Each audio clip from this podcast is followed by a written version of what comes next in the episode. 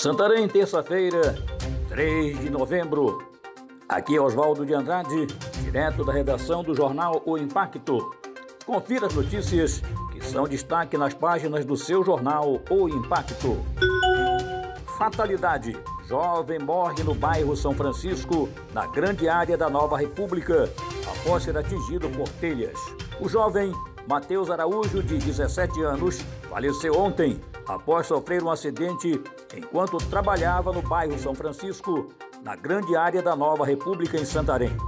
De acordo com informações iniciais, ele foi atingido por telhas de fibrocimento que estavam sendo descarregadas de um caminhão conduzido pelo seu pai. INSS Teleperícia começa a ser implementada nesta terça-feira como projeto piloto. O Instituto Nacional do Seguro Social começa nesta terça-feira a testar o projeto piloto de perícia médica à distância. A chamada teleperícia atende a uma determinação do Tribunal de Contas da União, TCU, com o objetivo de diminuir fila. 750 mil segurados que aguardam atendimento para receber o auxílio-doença da Previdência Social.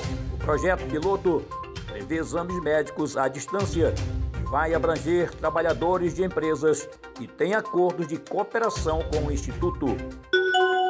Cerca de 25 mil trabalhadores do consórcio construtor de Belo Monte podem receber indenização. Uma ação movida pelo Sindicato dos Trabalhadores nas Indústrias da Construção Pesada e Afins do Estado do Pará, Sintrapave, que representa os trabalhadores do consórcio construtor de Belo Monte, pode beneficiar cerca de 25 mil trabalhadores. Segundo o sindicato, a ação envolve horas de deslocamento de cerca de 25 mil trabalhadores entre os anos de 2012 e 2017. De acordo com o sindicato, a ação foi movida no final de 2017 e se refere a valores não pagos pelo consórcio de empresas que construíram a usina hidrelétrica Belo Monte.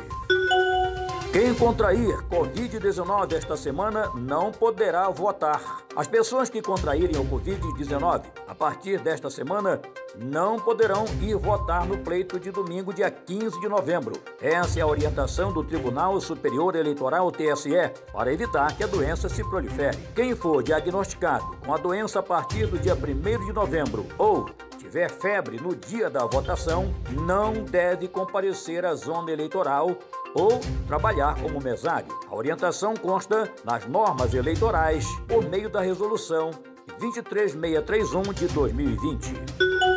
TCU aponta falta de estrutura na Agência Nacional de Mineração. O Tribunal de Contas da União está acompanhando, sob a relatoria do ministro Haroldo Cedras, a Agência Nacional de Mineração. Foram feitas algumas recomendações à ANM, tendo em vista o cenário econômico de restrição de recursos, o elevado percentual de servidores aptos a se aposentar e as novas competências institucionais típicas de agências reguladoras.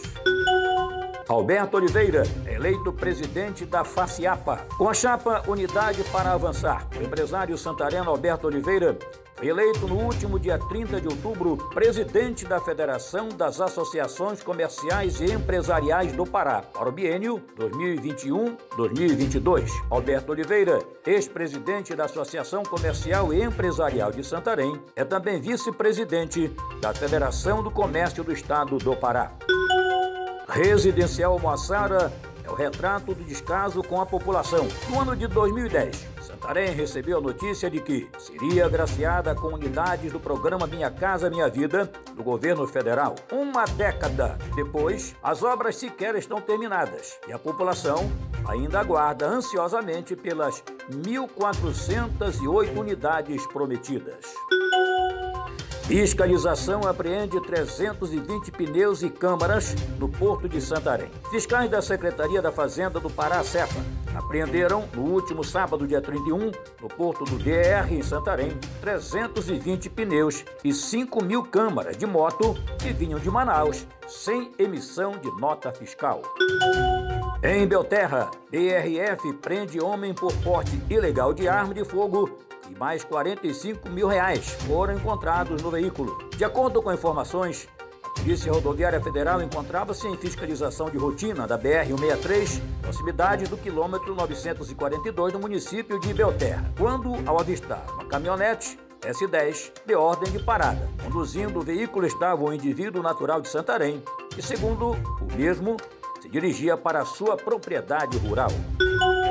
Mais de 40 mil garrafas de cervejas são encontradas em carga de verduras. Mais de 40 mil garrafas de cerveja do tipo long neck foram apreendidas por fiscais da Secretaria de Estado da Fazenda Cefa durante abordagem a um caminhão em Marabá, na região de Carajás. A apreensão ocorreu a última sexta-feira, dia 30.